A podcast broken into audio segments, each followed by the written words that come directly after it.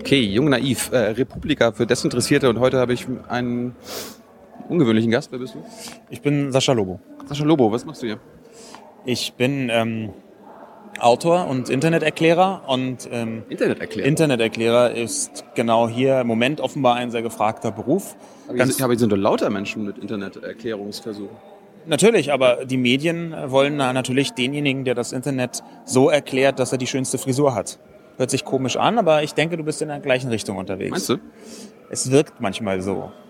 Ich habe mir aber bisher noch nicht darüber Gedanken gemacht. Hast du dir darüber Gedanken gemacht? Na, es scheint ja für dich häufiger der Fall zu sein, dass du da noch nicht drüber. Ich habe mir darüber Gedanken gemacht ähm, und deswegen habe ich ähm, ja auch so einen ganz kleinen Vorsprung, nicht nur wegen der Frisur, sondern auch einfach dabei, äh, dann für, zu versuchen zu erklären, was eigentlich gerade im Netz passiert. Was passiert denn gerade im Netz? Die große beherrschende netzpolitische Diskussion, die findet gerade um die Netzneutralität statt. Die eingeweihten Hardcore-Netzpolitik-Fans, die wissen das seit Jahren, dass es ein problematisches Feld ist. Netzneutralität, ganz kurz erklärt, bedeutet, dass man ähm, die Daten, die unterschiedlichen Daten, die durch das Netz rasen, alle einigermaßen gleich und diskriminierungsfrei behandelt. Ähm, dass man vor allem nicht die Daten von den Firmen oder den Unternehmen äh, bevorzugt, die Geld bezahlen. Ähm, und diese Netzneutralität ist in Gefahr. Und zwar vor allem durch die Provider und da allen voran die Telekom. Alle, allerdings haben auch fast alle anderen Provider zumindest Pläne, Ist das so? die Netzneutralität einzuschränken. Ja, das ist so. Wir hatten ja jetzt äh, vor ein paar Folgen mit Markus Becker da genau das, das Thema darum. Äh, warum waren wir da? Ähm, was macht sonst noch Netzpolitik aus? Netzpolitik ist ja nur ein ganz kleines Feld vom Internet. Das, ähm, Ist das, ist das Politik oder ist das äh, anders als Politik? das Problem ist, das habe ich auch selbst lange unterschätzt. Netzpolitik ist nur ein ganz, ganz kleines bisschen Netz. Ganz, nur wenig Internet und sehr, sehr viel Politik. Und Warum? Das hängt mit dem politischen System in Deutschland zusammen und so, wie es sich äh, entwickelt hat. Und das politische System in Deutschland ist, obwohl es gar nicht so schlecht funktioniert, wie die meisten Leute äh, sagen, tatsächlich ein extrem schwerfälliges und sehr dickbrettiges. Das heißt, es ist nicht besonders veränderungsaffin, um es vorsichtig zu sagen. Und es hat leichte Demokratiedefizite in allen möglichen Bereichen. Das heißt unter anderem, dass man, ähm, wenn man Netzpolitik macht, zu ganz allererst politisch mit allen Wassern gewaschen sein muss. Und ob dann auch noch, sagen wir mal, Sachkunde über das Netz dazu kommt, ist eine zweite, dritte oder sogar vierte Frage, die erst viel, viel später gestellt wird. Das heißt, äh, die Fachkenntnis ist weniger wichtig bei, bei der Netzpolitik, bei netzpolitischen Auseinandersetzungen. Also verallgemeinern würde ich das nicht, aber wenn ich sage, dass Netzpolitik zuallererst Politik ist und dann irgendwann später Netz, bedeutet das, dass man mit einem, dem Wunsch allein mitzugestalten und der Fachkenntnis äh, nicht besonders weit kommt, sondern dass man sehr, sehr tief im politischen Apparat drin sein muss, um Politik machen zu können. Und zwar egal welche Politik und eben auch Netzpolitik. Das, äh, das ist ein guter Punkt, den du ansprichst, weil ich meine, äh, sonst gäbe es ja, wenn wir äh, lauter Sozialexperten im Bundestag hätten sitzen, dann würden wir ja ein anderes Sozial, ein Sozialsystem anscheinend haben. Me- Meinst du das in die Richtung? Ich meine, die, die Zuschauer müssen das ein bisschen äh, ver verstehen, was du da meinst. Also nur weil es Netzpolitik heißt, geht es ja eigentlich nicht vordergründig um Internet und äh, was Doch, man da das heißt kann. Netzpolitik, weil es vordergründig ums Internet geht. Was, Aber- ich, was, aber- ich, eigentlich, was ich ja. eigentlich meine, ist, Ja. dass die Leute, die versucht haben, die Netzpolitik mitzugestalten, diese Netzgemeinde, von der man ab und zu hört, diese, diese interessierte, äh, Sach, meistens relativ sachkundige Crowd von äh, einigermaßen jungen bis einigermaßen alten Menschen, die äh, mitgestalten wollen, wie die digitale Gesellschaft aussieht. Also die geben die Netzgemeinde. Ähm, die hat versucht, Netzpolitik zu machen in den vergangenen Jahren, äh, inklusive mir. Ich habe da auch vers mit versucht. Und es ist, es ist nicht gelungen, wie wir uns das vorgestellt haben, an ganz vielen Punkten. Man kann von einem Scheitern tatsächlich sprechen.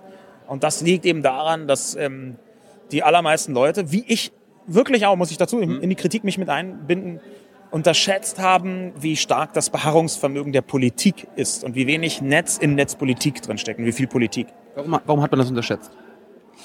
Vielleicht unterschätzt man solche Apparate von außen grundsätzlich. Vielleicht schaut man da von außen drauf und denkt, na ja, es sind ein paar hundert Abgeordnete man kann mit denen sprechen. Irgendwann kommt man an die ran und überzeugt die und dann hat man ein Treffen und dann nochmal ein Papier und dann gibt's logische Argumente. Ähm, Und dann denkt man, man kann das irgendwie in eine Richtung diskutieren und Leute überzeugen. Und dann unterschätzt man dieses sehr vernetzte Prinzip der Politik, wo äh, es um, um da, darum geht, Mehrheiten zu finden, wo es darum geht, Konsens herzustellen und wo es, wo, wo es auch darum geht, zu verhandeln. Und das ist, glaube ich, die, die größte Schwäche der Netzgemeinde gewesen bisher, dass ganz viele Punkte im Prinzip als unverhandelbar galten. Und zwar aus dem emotionalen Eindruck heraus, so muss das gemacht werden. Das ist richtig. Ja.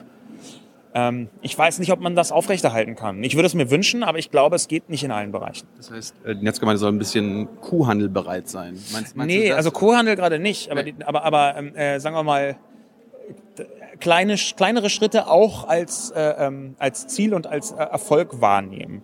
Nicht aufhören, deswegen an das große Ganze zu glauben, aber eben nicht den kleinen Schritt als Kompromiss äh, äh verdammen, der eine Katastrophe ist. Vielleicht ist Kuhhandel das falsche Wort und Kompromiss das richtige. Ähm, erklär uns mal, was ist eine Netzgemeinde? Gibt es eine Netzgemeinde? Gibt es eine deutsche Netzgemeinde? Sind wir in einer Gemeinde? Woher weiß ich, dass du zu mir gehörst in meiner Gemeinde? Wie ist das? Gibt's Nein, also bei uns ist es natürlich so, dass du zu mir gehörst. So, ja. Das muss man vielleicht auch noch sagen.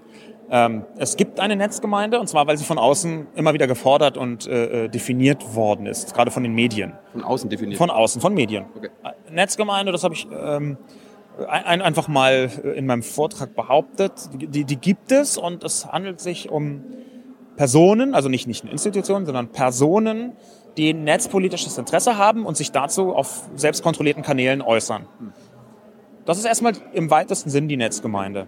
Und Aber ist es ein Deutsche oder ist es äh, das ist eine Grenzen, Deutsch, Grenzen ich würde das ich würde das weil es ein äh, politischer Begriff ist auf das politische System Deutschland beziehen. Also gibt, gibt es in anderen Ländern andere Netzgemeinden? Mit Sicherheit gibt, mit Sicherheit gibt es das, aber ich kann da äh, aus Gründen des mangelnden Einblicks nicht sagen, ob die jetzt völlig anders oder ganz gleich funktionieren. Mhm. Für Deutschland kenne ich mich da sehr gut aus ähm, und habe versucht, das zu beobachten und zu ein bisschen zu analysieren und bin eigentlich zum Schluss gekommen, ja, es gibt eine Netzgemeinde, weil die Leute, die sich netzpolitisch interessieren, die kommunikativ und auch mit Handlungen dazu beitragen, die da teilweise Aktivismus betreiben, ähm, die haben schon relativ gleich gleiche Auffassung von den Dingen. Hier auf der Republika ist eine extrem hohe Dichte von Netzgemeindeleuten. Da nimmt man irgendjemanden raus und fragt ihn zehn Sachen zu zehn Bereichen des Internets. Mhm. Und neun davon werden bei fast allen übereinstimmen. Ja, ich, ich, hier sind alle gegen Netzsperren. Ja. Sofort klar, bumm. Das ist in der Fußgängerzone nicht so. Ja? Du, du fragst dir, wie findest du Netzneutralität so? 99 Prozent, ja großartig, finde ich richtig, ist gut, müssen wir unbedingt gehalten. Ja? Ähm, was sagst du zu Open Source? Da sagen sofort 95 Prozent, nee, brauchen wir auch. Nein, wir brauchen hier und da auch kommerziell, aber eigentlich ist Open Source. Also die, diese Netzgemeinde, diese Leute sind überraschend meinungskonsistent. Und ich glaube, dass es sie deshalb gibt, weil diese Bewegung medial wahrgenommen wird. Es ist keine Bewegung, die sich von innen definiert, sondern eher eine, die von außen irgendwie so einen Stempel bekommt. Aber das muss man irgendwie akzeptieren und das ist dann halt so. Auf der anderen Seite vor ein paar Jahren, wir machen ja viel mit Politik, äh, weniger mit Netz und so weiter. Äh, uns wurde auch mal vermittelt, hey, die Netzgemeinde hat sich eigentlich, also die, die politisch wirklich engagiert sein wollen, sind in die Piraten geflüchtet. Äh, würdest du das unterschreiben oder sagst du, Piraten nein. sind jetzt eigentlich gar nicht mehr? Nein, nein, nein. Also ich möchte jetzt nicht noch, nicht noch mehr auf den Piraten äh, rumhacken. Ähm, äh, aber es ist, es ist, war von Anfang an nicht so, dass sich die Leute in die Piraten reingeflüchtet haben. Wenn man sich ja mal so drei äh, äh, Köpfe herauspickt, was jetzt so eine Netzgemeinde wäre im weiteren Sinne. Nehmen wir einfach Markus Beckedahl, nehmen wir einfach ähm, äh, Konstanze äh, Kurz äh, vom, vom Chaos Computer Club und mich zum Beispiel, dann siehst du da drei Leute, die nicht in den Piraten sind und auch nicht in den Piraten waren und auch nie geplant haben, jetzt in die Piraten einzutreten oder so. Insofern, bist du in einer anderen Partei? Ich bin in gar keiner Partei. Ich war noch nie Mitglied in irgendeiner Partei. Ich habe äh, nie verborgen, dass ich Rot-Grün nahestehe und dass ich eine Zeit lang mit der SPD viel äh, gemacht habe und natürlich, dass ich auch mich freuen würde, wenn nicht äh, Frau Merkel, sondern Herr Steinbrück Kanzler werden würde. Ist das so? Das ist so. Aber ähm, ich bin nie in einer Partei gewesen. Das heißt, du unterstützt jetzt äh, auf die Bundestagswahl gesehen auch äh, das rot-grüne Projekt? Das rot-grüne Projekt unterstütze ich natürlich. Das ist meine, meine Haltung und ich ähm, stimme in vielen Dingen mit der SPD und in mindestens ebenso vielen Dingen mit den Grünen nicht überein. Ich glaube aber, dass von der generellen Richtung her äh, Rot-Grün dem Land viel besser tun würde als Schwarz-Gelb oder irgendeine andere Kombination. Und nochmal zurück jetzt zum Netzthema. Äh, wie unterscheidet sich zum Beispiel jetzt Schwarz-Gelb? Kannst, kannst du sagen, was die jetzt äh, netz, netzthematisch gemacht haben, was die unterscheidet würde auch in der Zukunft von ja. Rot-Grün? Schwarz-Gelb hat einfach eine katastrophale Bilanz, wenn man das netzpolitisch oder sagen wir mal internetpolitisch oder sogar digitalpolitisch betrachtet. Katastrophal. Katastrophal. Ähm, das schlimmste Versäumnis äh, in diesem Kontext äh, find, äh, halte ich die äh, da. Was am schlimmsten ist, um es kurz zu machen, ist, dass die digitale Infrastruktur überhaupt nicht vorangetrieben worden ist, auf, einer, auf einer Art und Weise, wie es verdient äh, gewesen wäre. Dass wir jetzt eine Netzneutralitätsdebatte haben, hängt auch damit zusammen, dass die Politik die Provider ein bisschen alleine gelassen hat und vor allem die äh, Telekom alleine gelassen hat bei der Aufbau von digitaler Infrastruktur. Ganz viele andere kannst, Länder. Kannst kurz sagen, was das ist? Ja, ganz viele andere Länder, Frankreich, Australien, äh, die Schweiz, haben große Fördertöpfe oder große Töpfe staatlich bereitgestellt, um Glasfasernetze zu legen. Glasfaser ist nach Meinung fast aller Experten die Zukunft der Datenübertragung.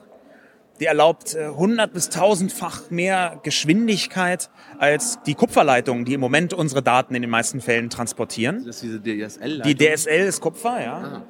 Ähm, also jedenfalls der entscheidende Teil. Mhm. Und das Spannende ist nun, dass viele andere Länder, und zwar äh, links wie rechts regierte Länder, liberal wie äh, öko regierte Länder, äh, gemerkt haben, wir müssen da investieren. Hm. Wir müssen da staatlich fördern.